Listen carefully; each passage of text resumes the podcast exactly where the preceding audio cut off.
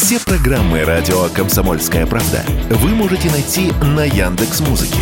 Ищите раздел вашей любимой передачи и подписывайтесь, чтобы не пропустить новый выпуск. Радио КП на Яндекс Музыке. Это удобно, просто и всегда интересно.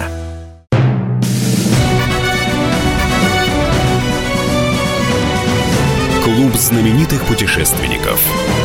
Совместный проект Русского географического общества и радио «Комсомольская правда». Здравствуйте, дорогие друзья. Микрофон Евгений Сазонов, а значит, в эфире совместная программа Русского географического общества и «Комсомольская правда» «Клуб знаменитых путешественников». Сегодня мы поговорим о путешественнике, который э, на «ты» с дикой природой, точнее, с ее тайными механизмами. Но кто это, мы расскажем сразу после нашей традиционной рубрики «Новости РГО». Клуб знаменитых путешественников – Новый формат путешествия от Русского географического общества задает тон научно-популярному туризму. Теперь можно не просто отправиться в увлекательную поездку на долгие выходные или полноценный отпуск, но и ощутить себя участником экспедиции РГО и прикоснуться к большой науке. Русское географическое общество запускает линейку собственных туров. В этом году доступны четыре экспедиционных приключения на Таймыр, в Калининград, Хатангу и на землю Франца Иосифа. Подать заявку можно на сайте rgo.ru ру. Любите свой город или обожаете исследовать новые места? Знаете интересные истории, музеи, маршруты? Поделитесь своими знаниями со всей страной. Русское географическое общество и телеканал «Моя планета» объявляют о старте четвертого всероссийского конкурса «Лучший гид России». Принять участие в проекте может любой желающий. Для этого достаточно снять двухминутный ролик с оригинальной, познавательной и достоверной мини-экскурсией по городу, музею или природному маршруту и загрузить его на сайт лучшийгид.рф. Национальный парк «Земля леопарда» объявил о начале голосования за имя для самца Лео 270М, который был переселен в Уссурийский заповедник в Приморском крае. На выбор предложено 10 вариантов, от пафосных до забавных. Голосование за имя для самца Лео 270М уже идет в официальном телеграм-канале дирекции заповедников «Земля леопарда». Ранее сами подписчики предложили варианты имен, среди которых «Пионер», «Рюрик», «Добрыня», «Ветер», «Леопольд», «Ермак» и Димка. Клуб знаменитых путешественников. Итак, в гостях у нас Илья Долгов, биолог, видеооператор, ведущий проекта «Тайные механизмы природы» на телеканале «Живая планета». Справка. «Живая планета» – российский телеканал, посвященный природе и переведенный на семь самых популярных языков мира. Фильмы телеканала повествуют о жизни амурских тигров и дальневосточных леопардов, белых и гималайских медведей, рыбных филинов и сайгаков, а также о природе Камчатки и Кавказа, работе волонтерских центров и ветеринарных врачей и многом другом. Самые известные проекты канала – «Выжить в Чернобыле», «Паразиты», «Недетские вопросы о природе», «Царство грибов», «Медвежья школа» и, конечно же, документальный сериал «Тайные механизмы природы». Итак, Илья, не виделись мы несколько лет, и я с интересом все-таки ждал э, воплощения тех проектов, о которых мы говорили, э, о том, что будете вы снимать «Змей», мечтаете их поснимать, э, что вы должны поснимать какого-то очень страшного и опасного паука. Вот э, мечты, конечно, удивительные, прекрасные, чистые. Как они воплотились в жизнь? Ну, конечно, годы идут, а мы продолжаем все еще снимать проект «Тайные механизмы природы» и, соответственно, в рамках этого проекта путешествовать. А, разумеется, за это время удалось даже в тех местах, где мы уже были, снять что-то новое. А, и совсем недавно я вернулся из Астраханской области,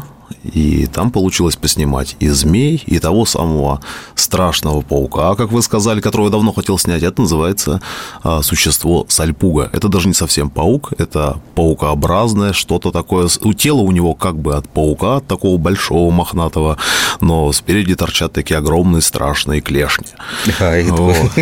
И самое главное, э, хотя сальпуга и выглядит очень угрожающе, на самом деле у нее яда нет. У нее тактика простая. Добрейшее существо. Добрейшее существо. Я, а, оно у меня вызвало исключительное умиление, потому что, когда, наконец, я ее нашел и начал снимать и наблюдать за ней, а, ни минуты покоя. Она постоянно в движении, она постоянно ищет, что съесть. Если не находит еду себе, начинает рыть норку, чтобы у нее спрятаться. В общем, постоянно в работе. Мне бы так. Каждому бы, каждому бы такую трудоспособность. И на самом деле это была просто какая-то, я не знаю, карма, что ли. Я очень долго хотел ее снять и найти. Мне все говорили, да здесь она водится, здесь можно ее найти. Я перевернул кучу камней, перебра... Э, перекидал практически тонны песка, пытаясь вырыть ее. Нет, не нашел. И в последний день командировки а, я ночевал в таком домике, из которого обычно снимают животных. Ну, то есть около водопоя стоит такой фанерный домик маленький, которому все животные. Там окошечко такое. Да, окошечко, да. Спокойно туда усовываешь объектив, завешиваешь все маскировочной сеткой и снимаешь а, каких-то крупных животных. Сайгаки, волки, лисы и так далее. Кто пришел на водопой? В общем-то, почти как в книге Джунглей. Ага. Прям стихи. Кто пришел на водопой? Да. Так, а Сальпуга-то каким образом? И появился? вот последний день я ночевал в этом домике, и тут на меня ночью что-то падает. Господи. Я подумал, с потолка. Я подумал, наверное, залетел крупный мотылек. Потом что-то поползло по ноге. Я и я подумал, ну вот, наконец-то, неужели это ты включил телефон? И вот она уже успела перебежать на стену и сидела так вот в свете моего телефона, на меня скалилась. Ой, какой ужас. С одной стороны страшно, с другой стороны для меня это была, конечно же, большая удача. Мы эту сальпогу сняли подробно очень и обязательно покажем в новом выпуске «Тайных механизмов», ну, который, кстати, будет посвящен именно а, природе Астраханской области, степи, полупустыни, пустыни и как вообще все эти, а, так скажем, биотопы, ландшафты друг с другом а, воюют. Там же происходит все следующим образом там очень засушливый климат, но как бы обычная нормальная ситуация, когда все-таки там есть растительность. И периодически там появляются такие зоны песков э, с настоящими барханами, дюнами и, соответственно, животными, которые приспособлены там существовать. Вот именно пустынными. Но это не очень естественно, так скажем, для тех широт, и, в общем, мы подробно рассказываем, откуда там берется песок, как он наступает на степь, как потом обратно степь отвоевывает свою территорию, как зарастают эти дюны. В общем, такая достаточно интересная тема. Змеи там снимались. Змеи там снимались, и очень повезло снять песчаного удавчика. Это такая... Он не ядовитый. Он не ядовитый. Слава тебе, Господи. Так. Он действительно похож на обычного такого настоящего удава, только намного меньше. И это такая очень интересная змея, которая может передвигаться под поверхностью песка. То есть он прям взрывается туда и ползет вот прямо около самой поверхности видно, как поднимается такой вал от него. Ну, фактически в фильме «Дюна». Вот я хотел только что вспомнить, да. прямо как в «Дюне», да? Как в «Дюне» это, на самом деле, достаточно редкая змея, и в общем-то, увидеть его очень сложно. Он либо по ночам появляется на поверхности, а днем, в общем-то, его не увидеть. И у нас получилось его поймать и снять. То есть у него голова, она такая немного сплющенная, как лопата. И вот он так пронизывает песчаную а, толщу. И самое главное, глаза. Он это он для, собственно, грызунов и мелких ящериц опасен, а для нас он э, внешности очень комично. То есть у него глаза расположены не по бокам, а сверху, на, на верхней части головы, как у лягушки фактически. А-а-а. То есть это такая очень странная... Мультипликационный смешная... герой. Он, да, он очень-очень мультяшный, и, в общем-то, внешность его вызывает только умиление, мне кажется. Ну, видимо, были ядовитые представители сообщества змей и иных. В этот раз, кстати, обошлось прям сильно. Обошлось. Да, ядовитых змей не было. А, Соответственно, там обитают только степные гадюки, но я ни одной не встретил. А таких опасных, например, как вот есть в Дагестане популяция гюрзы, вот таких не было. А, но, был, но... был полос. Полос это, кстати, безопасная для человека змея, но полос может быть очень агрессивным. То есть, если его а, куда-то загнать в угол, то он сразу начинает так сворачиваться в такую спираль и начинает бросаться на человека. А он кусить может? А у него маленькие зубки, у него и он у него нет пугает. Яда. Да, он пугает, он может немного вцепиться, там, пустить кровь человеку чуть-чуть, но приятного мало, но от этого нельзя уберечь. Слушай, ну пока мы не ушли от змей, вот э, в предыдущих путешествиях, вот пока мы не виделись, змей э, удалось поснимать вот именно ядовитых, опасных? Ну, не знаю, к сожалению или к счастью, ну, в нашей стране с прям с действительно очень опасными ядовитыми змеями беда. Их найти сложно. У нас э, есть гадюки разных видов, есть щитоморники. Вот я снимал, снимал и гадюк, и щитоморников. Ну, то есть смертность от их укуса, ну, порядка где-то там от 1 до 3 процентов. То есть зависит, то есть 100 человек укушенных, ну, в лучшем, в самом худшем случае умрет там 3. И то, если там таким образом сложатся обстоятельства, что там нарушен иммунитет, какая-то а, определенная аллергия там, на вещества, которые в этом яде содержатся.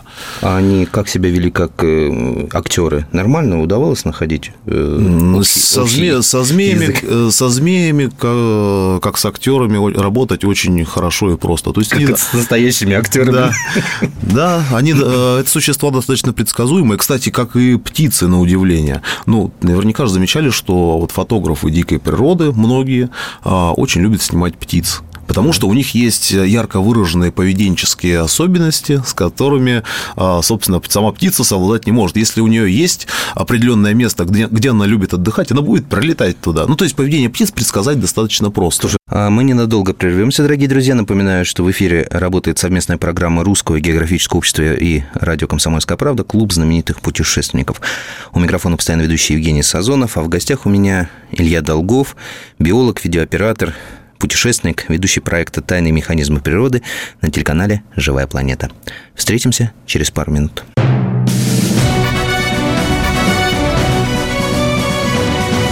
Клуб знаменитых путешественников. Совместный проект Русского географического общества и радио «Комсомольская правда». И снова здравствуйте, уважаемые друзья. В эфире совместная программа РГО и «Комсомольской правды» «Клуб знаменитых путешественников». У микрофона постоянно ведущий Евгений Сазонов, а в гостях у меня Илья Долгов, биолог, видеооператор, ведущий проекта «Тайные механизмы природы» на телеканале «Живая планета». Давай про змей закончим, потому что тема, она меня пугает, но она мне очень нравится, потому что впервые вот э, лицом не знаю, как лицом к лицу, да, со змеей я столкнулся на Шантарских островах, с гадюкой. Вот. Причем совершенно неожиданно забрались на высокий холм, смотрим на пролив Лингольма, радуемся, все такое. И тут я поднимаю руку, чтобы, ногу, чтобы наступить, и что-то меня останавливает. Я понимаю, что лежит гадюка, она уже так в кольце, она уже так вот э, собирается атаковать.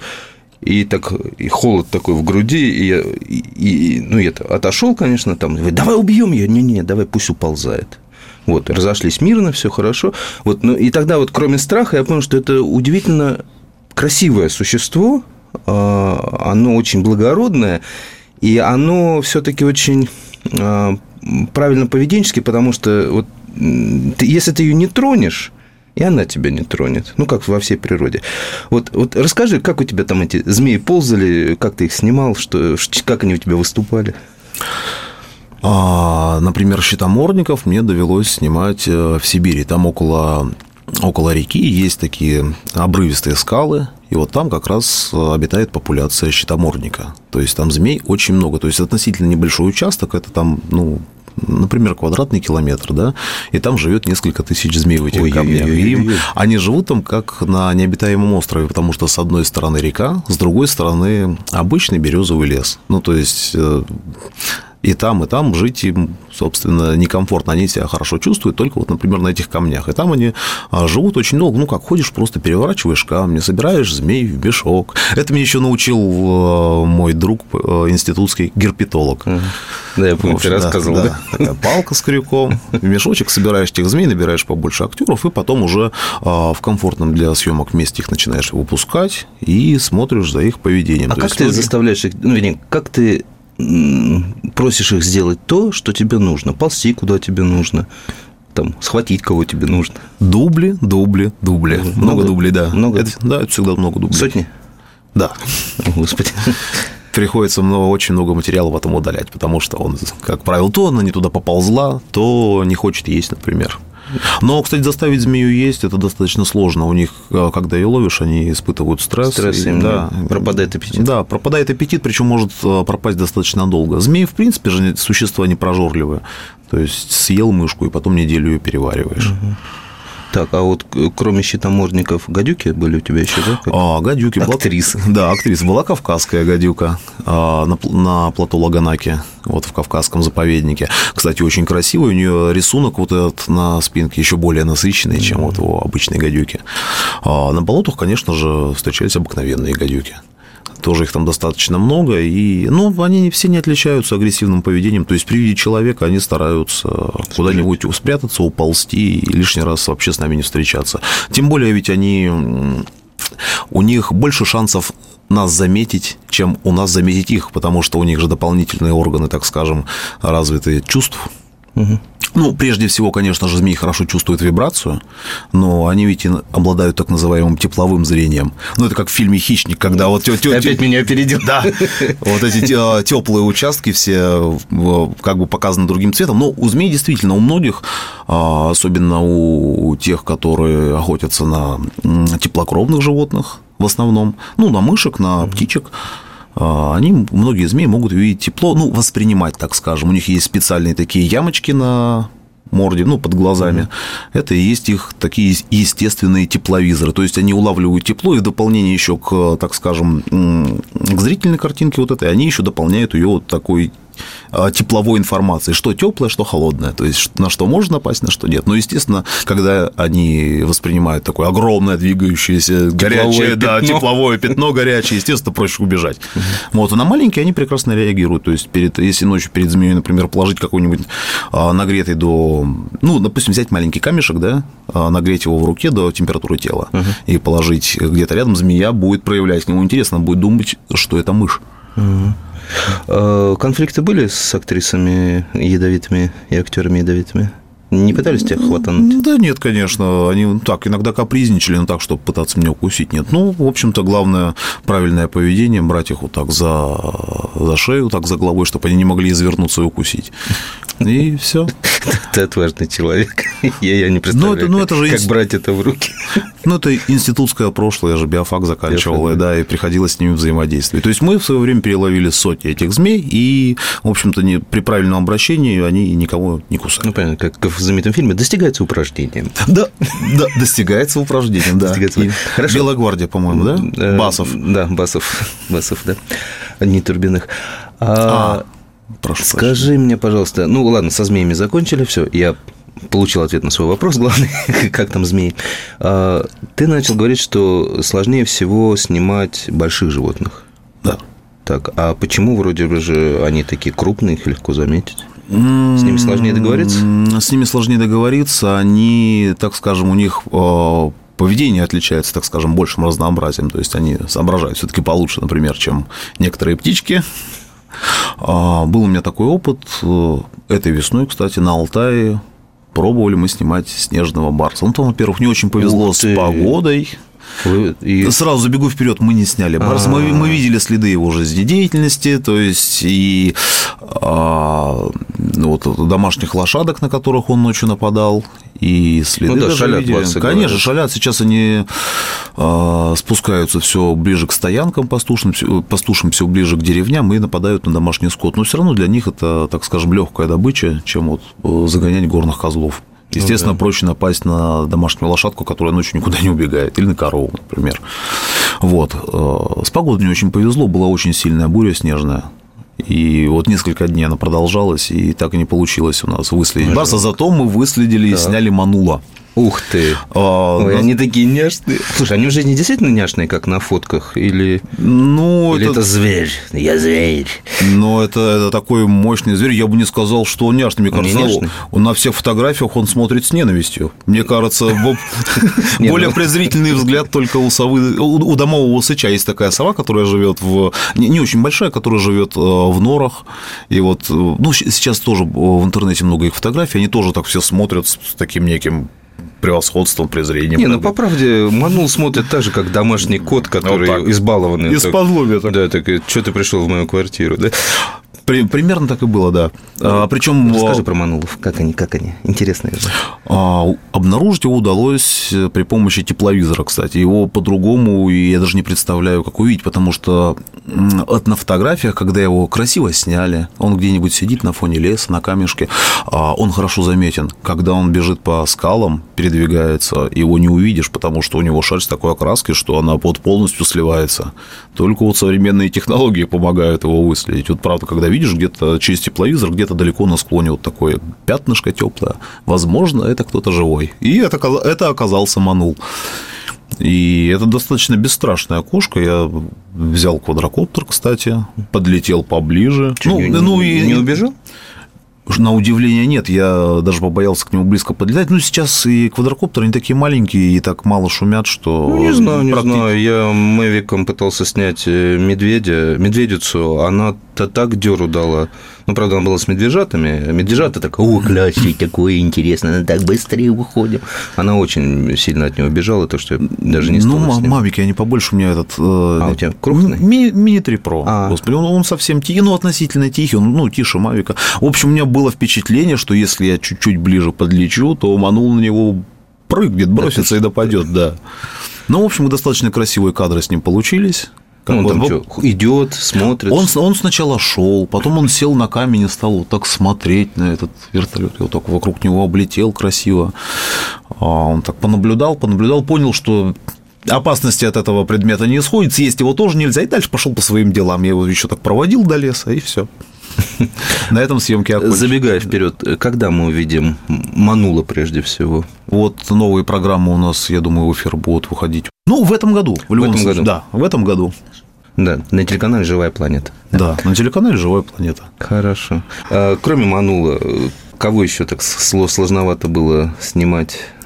Вернее, кроме Барса, да, которого так и не сняли, Ирбиса. Достаточно сложно. Ну, опять же, мы их и не сняли. Волки, степные волки. А, настолько сложно? Они просто неуловимы. То есть у меня был даже такой эпизод, когда, ну, не, не, не, не знаю, насколько это красиво или некрасиво, этично или не этично, но, в общем, когда мы снимали Сайгаков, а Сайгаков было просто огромное стадо. Сейчас их поголовье увеличивается, и вот они приходят, когда на водопой, когда вокруг тебя там 2-3 тысячи вот этих антилоп, это вот полное ощущение, как будто ты не где-нибудь в Калмыкии или Астраханской области, как будто ты в Африке. Естественно, около такого стада, так или иначе, где-то рядом бродят волки – и вот один раз уже под вечер, когда сайгаки собирались уходить куда-то подальше в степь от водопоя, я увидел, как одному сайгаку плохо. Он стоит, вот покачивается, больной? вот так, больной, да. И потом он, все, все, все сайгаки ушли, этот остался, потом упал и умер. И снова мы ненадолго прервемся, дорогие друзья. Напоминаю, что вы слушаете «Клуб знаменитых путешественников». У микрофона постоянно ведущий Евгений Сазонов, а в гостях у меня замечательный путешественник Илья Долгов – он еще и биолог, видеооператор и ведущий проекта «Тайные механизмы природы» на телеканале «Живая планета». Скоро вернемся.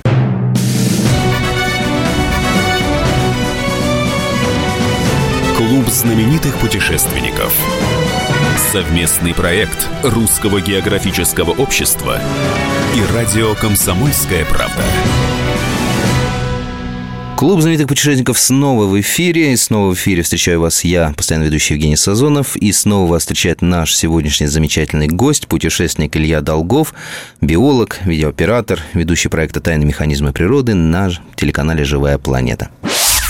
А вернулся я в то место буквально через несколько часов, как только-только вот начало светать, еще практически затемно. А там уже от Сайгака остались, вот в прямом смысле слова, рожки до ножки. То есть волки съели за ночь, ну, вот буквально за несколько пару часов, часов, да, съели эту тушу целиком. Вот, ну, действительно, вот голова с рогами, а, позвоночник и копыта. Все, что осталось. И, и они еще успели утащить его метров на 200. Обалдеть. Вот, так что грифом осталось совсем-совсем немножко от волчьей трапезы.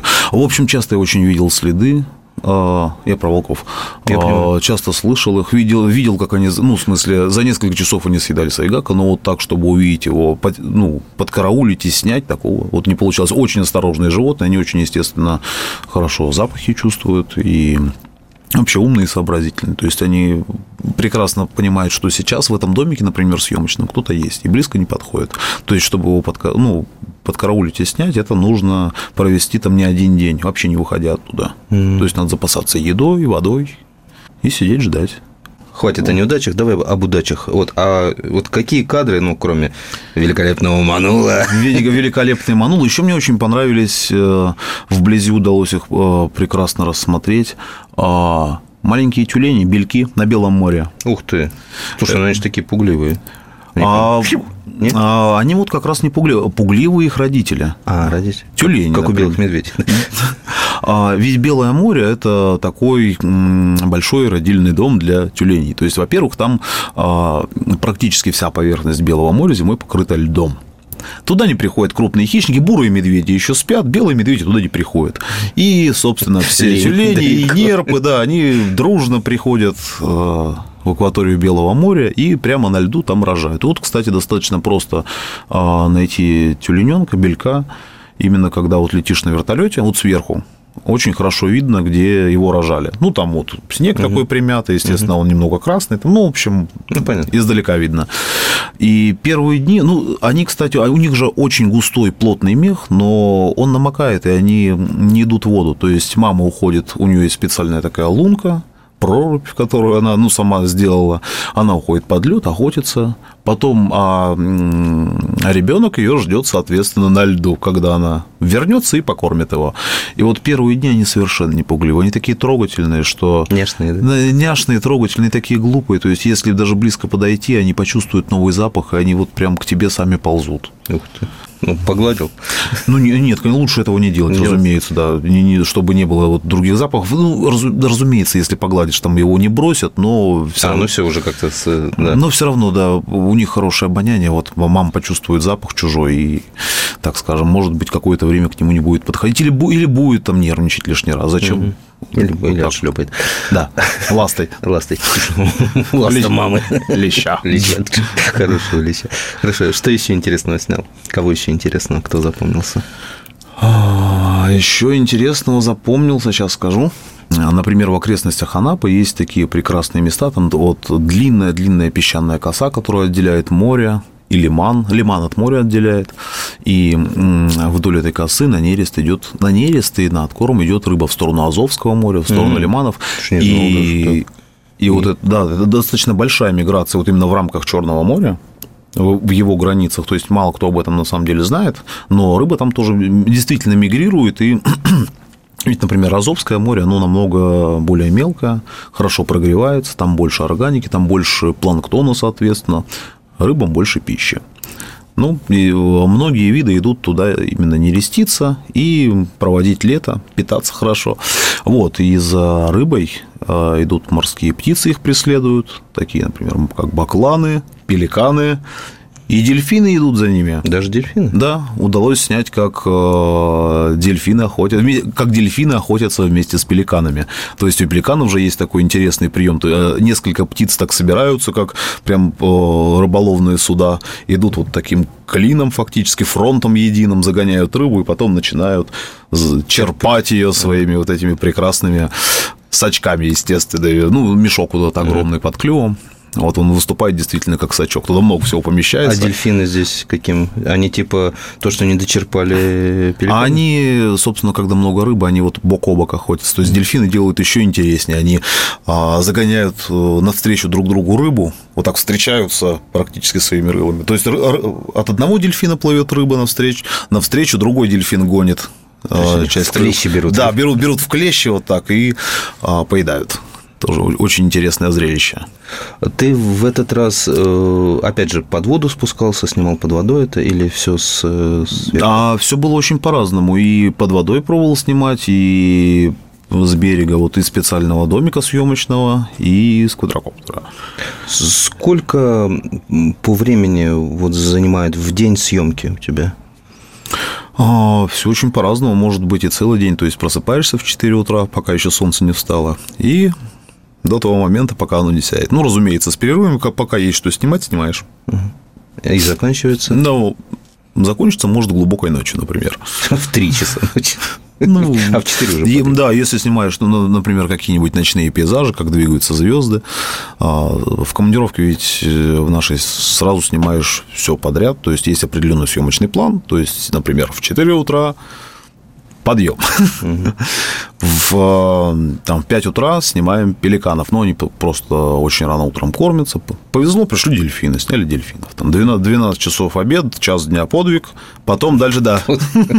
Что-то героическое в этом есть. Да, а после этого уже можно, например, поснимать, э, к примеру, сов, которые отдыхают в соседней лесополосе, Совы уже днем большинство из них спят, то есть очень мало видов, которые охотятся в светлое время суток. Ага. Получилось снять, кстати, в прошлом году у меня не получилось, а в этом году вышло снять сплюшку. Это такая маленькая прекрасная сова. сова ага. Да.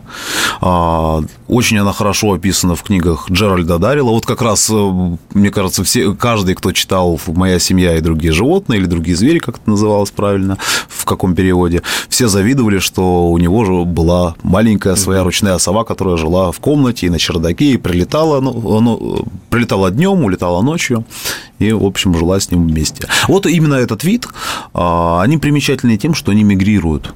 То есть, О, я не знал. Так. А, это так называемые совки, которые а, питаются в основном не грызунами, а именно крупными насекомыми. Угу. И то есть э, поздней осенью, зимой, ранней весной, когда нет крупных насекомых, когда вот ночных бабочек, кузнечиков, каких-то жуков, они просто улетают куда-нибудь, например, на север Африки или на юг Европы, где еще можно чем-то питаться.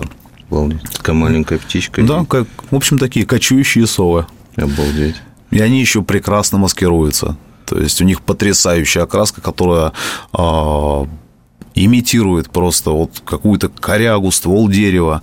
И более того, они даже когда встревожены, когда они тебя видят, они пытаются всеми силами изобразить сучок. Например, она сидит на дереве на сухом, вытягивается вот так, поджимает перья, вытягивает свои вот эти ушки прекрасные и даже прикрывает глаза, потому что ну, глаза огромные, их да, видно издалека. И вот так сидит, щурится, и кажется, что это действительно какой-то сучок такой. А сколько программ твоих новых мы увидим на живой планете?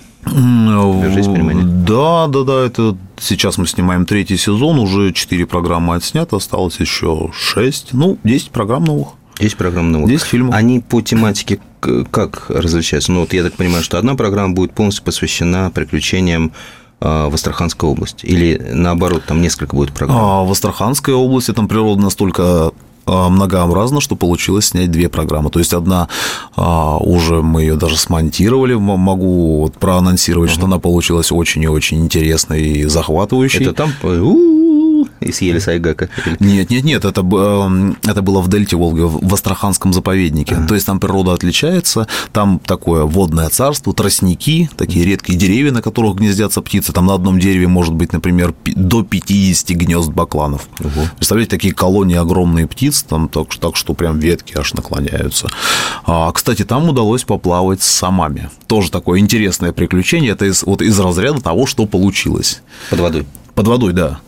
А, Как-то жутковато сразу. Ну вот жутковато, жутковато. У меня не скажу, что вот в жизни много фобий. Ну, пожалуй, единственное, когда деньги только на карте заканчиваются. Ну, это общая фобия. Да. А, еще вот я побаиваюсь мутной воды. То есть не то, что побаиваюсь, это неприятно, когда ты, например, с маской плывешь где-нибудь и видишь только вот на расстоянии вытянутой руки. Все время кажется, что кто-нибудь сейчас на тебя выплывет. Ну, а поскольку пришлось сня- снимать самов, которые еще вот-вот э, и начнут нереститься, которые достаточно любопытны и агрессивны одновременно, так и получилось, я плыл в мутной воде, и тут на меня выходит огромная такая усатая рожа. Неужели лицом к лицу? Да. Ой, какой ужас. Ну, я ему тоже не понравился, сам уплыл. Ну, ты же в маске. И снова мы уйдем на небольшой перерыв. Напомню, что вы слушаете «Клуб знаменитых путешественников», совместное детище радио «Комсомольская правда» и Русского географического общества. У микрофона постоянно ведущий Евгений Сазонов. А в гостях у меня Илья Долгов, путешественник, биолог, видеооператор, ведущий проекта «Тайные механизмы природы» на телеканале «Живая планета». Совсем скоро вернемся.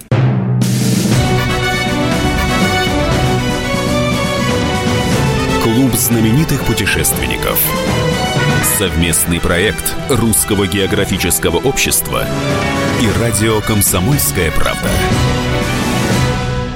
И снова здравствуйте, дорогие друзья. Клуб знаменитых путешественников распахивает свои двери. На пороге вас встречаю я, постоянно ведущий председатель Евгений Сазонов. А в гостях у меня очень дорогой мой гость, путешественник, биолог, видеооператор, ведущий проекта «Тайные механизмы природы» на телеканале «Живая планета» Илья Долгов. Ну, а поскольку пришлось сня- снимать самов, которые еще вот-вот э, и начнут нереститься, которые достаточно любопытны и агрессивны одновременно, так и получилось, я плыл в мутной воде, и тут на меня выходит огромная такая усатая рожа. Но я ему тоже не понравился, сам уплыл. А потом удалось найти участок с прозрачной водой. Кстати, вот все, вся вот эта водная растительность, околоводные тростники, лотосы, они прекрасно отфильтровывают воду. То есть, в принципе, весной, когда паводок в реке вода мутная, но есть определенные участки, где она кристально чистая, и, вот, и прозрачность там, ну, так скажем, сопоставима с морской, например. Угу. И вот так плывешь, плывешь и видишь издалека, что из тростников торчат, торчит сразу много таких самовьих хвостов. Ну, я подошел, начал, ну, подплыл поближе, начал снимать, и тут, естественно, я им не понравился, они попытались меня прогнать оттуда. Как? Сначала, э, сначала вышел один сом. Ну, скажу сразу, вот прям таких гигантских как, э, как они могут вырасти. Их уже практически таких не осталось. Трехметровых, например, уже нет самов. Вот я видел двухметрового самого большого. Но он, Но, кстати, извини, был... тоже как-то... А под водой ведь он кажется еще больше, да. Вот. Но на, на меня нападали, которые были где-то метра полтора в длину максимум. А нападают они как? Ну, вот он, вот он выходит из тростников и прямо идет на тебя очень как нагло. торпеда так? Как, как медленно, как торпе, как подлодка, как под, субмарина под... идет ага. на тебя, растопыривает усы, и не очень понятно, что он будет делать дальше. То есть у него достаточно внушительная пасть. Ну да, но я, ну, почему ну, меня это дрожь? Да, у него маленькие зубы, такие как крючки, направленные вовнутрь, но пасть очень большая, и в принципе он может укусить, если я думал, я думал, если, например, он зацепится, вот зацепится вот эти зубы, зубы за гидрокостюм, то приятного будет мало, то есть придется с ним еще побороться. Вот он прям подошел вплотную и начал вот, ну, я от него пячусь, плыву, пытаюсь как-то там назад, он ведет на меня. Вот в конце концов, когда он уже уперся фактически своей бордой мне вот, вот так в камеру, он решил, что все-таки я достаточно крупный противник, и дальше от него уже не, не отступаю, все, он уже сам отплыл. Он начал плавать вокруг, э, бил хвостом, мутил воду, там уже ничего не было видно, пришли другие самы тоже. Они перебаламутили всю воду вокруг меня, и уже там невозможно было снимать. Я понимаю, что они где-то в этой мутной воде тут плавают, агрессивно настроены, и, в общем-то, сам дальше отплыл. Но, но снять получилось. Битва с самами. Бит, битва с самами, да, звучит эпично. Ну, кстати, на кадрах тоже очень интересно все это выглядит, и вообще рыба рыбы-то такие очень занимательные и любопытные.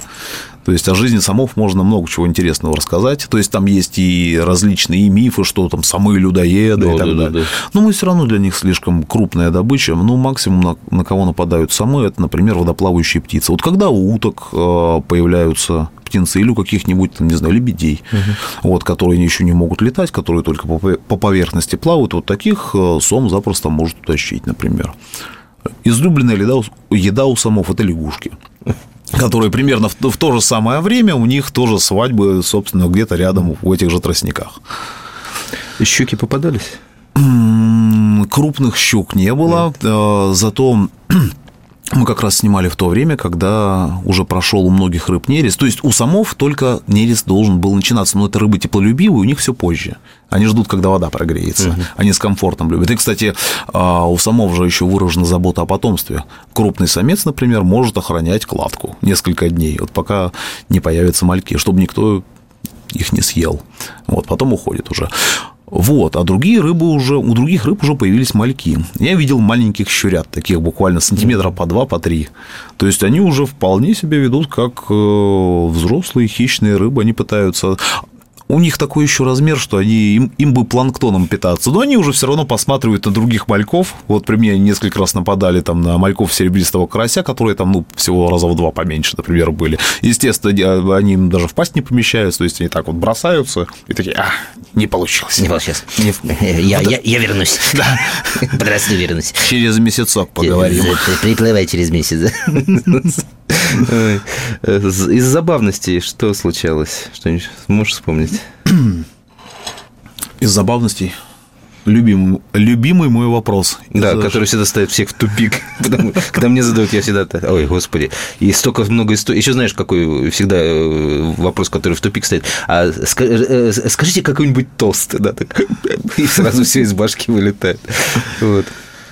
Из забавности. Ну, давайте я пока этот вопрос подержу в голове. Обязательно что-то что происходило, просто так действительно в скидку сложно вспомнить. Тогда тост. Шучу. Вот.